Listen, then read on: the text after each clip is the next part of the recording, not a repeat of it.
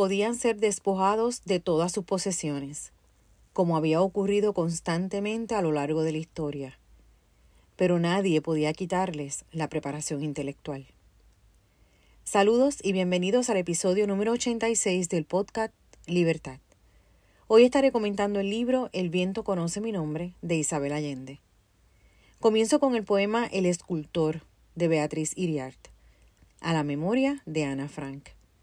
El poema nos recuerda la terrible experiencia que vivieron muchos seres humanos por el régimen nazi. El escultor. Poseer una cuchara cuchillo es convertirse en ávido escultor. Hay que ubicar un pedazo de latón y que aflore para no desperdiciar ni una gota del potaje. Y con el cuchillo cortamos el pan para canjearlo por otras cosas más útiles. Sí, poseer una cuchara cuchillo en estos días es todo un arte.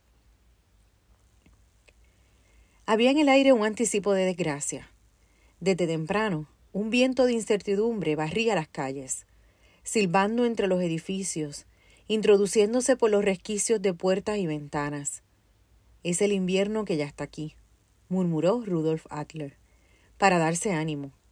Pero no podía atribuirle al clima o al calendario la opresión que sentía en el pecho desde hacía varios meses. Así comienza Isabel Allende su novela El viento conoce mi nombre. Dos vidas, dos historias, dos tragedias. Dos refugiados se entrecruzan 80 años después. Acontecimientos históricos distantes, pero similares. Una historia inicia en el 1938, cuando los judíos enviaron a sus hijos a Inglaterra para salvarlos de los nazis. La segunda historia se desarrolla en el 2019, cuando una nueva política gubernamental separa a una hija de su madre en la frontera de México y Estados Unidos. Samuel y Anita representan a miles de refugiados víctimas de un pasado que se repite en el mundo entero. Siempre he admirado a los escritores que trabajan novelas históricas, porque el tiempo de preparación y de planificación es extenso. Aunque puedan incluir ficción, deben saber hacerlo, porque no es lo mismo añadir ficción que mentir sobre la historia. Hay temas muy serios y difíciles que pueden herir sensibilidades. Ahí es cuando el autor se convierte en artista de las palabras y Allende lo ha logrado con este libro. En 352 páginas, Isabel nos cuenta una historia que mueve todas las emociones, pero sobre todo se nos hace difícil creer que esté basado en la vida real. Como dice Luis Fonsi, el que no siente su dolor es porque está muerto. Y cito, las ciudades destruidas, la tierra arrasada, los campos de concentración donde los nazis exterminaron a 12 millones de personas, la mitad de ellos judíos, las masacres, las víctimas incontables, las masas de refugiados en busca de un sitio donde sentarse a descansar. Isabel nos tiene acostumbrados a su narrativa mágica y realista a la vez, con tramas que a menudo incluyen elementos históricos, sociales y fantásticos.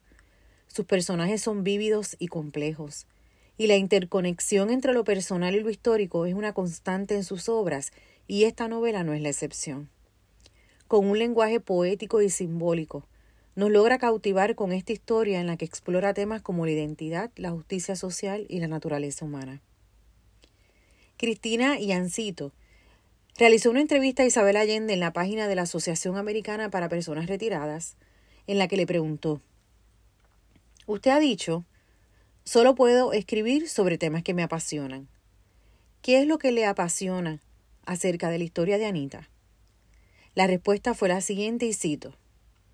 Primero, he sido refugiada política e inmigrante. Así que sé cómo se siente el, desarraigo. Tengo una fundación que trabaja con organizaciones que están trabajando en las fronteras, no solo aquí en Estados Unidos, sino también en Europa, para ayudar a refugiados que vinieron, por ejemplo, de Siria, de Ucrania, de África.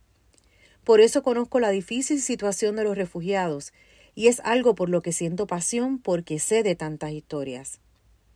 Por lo general, se piensa en las cifras, o sea, en la cantidad de millones de refugiados.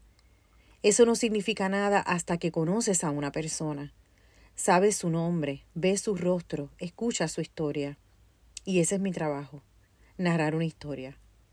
A través de mi fundación me enteré de la historia de una niña como Anita, algo que me partió el alma. ¿Lograrán Samuel y Anita superar lo que han vivido? ¿Qué otros personajes intervienen en su historia? ¿Qué aprendemos de su historia? ¿Qué diferencias y similitudes tienen las personalidades de los protagonistas?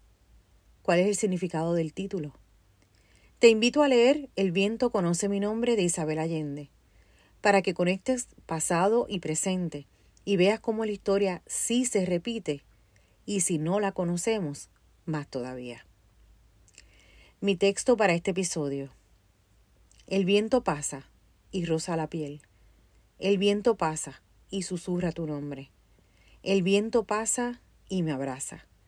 El viento pasa y me suelta.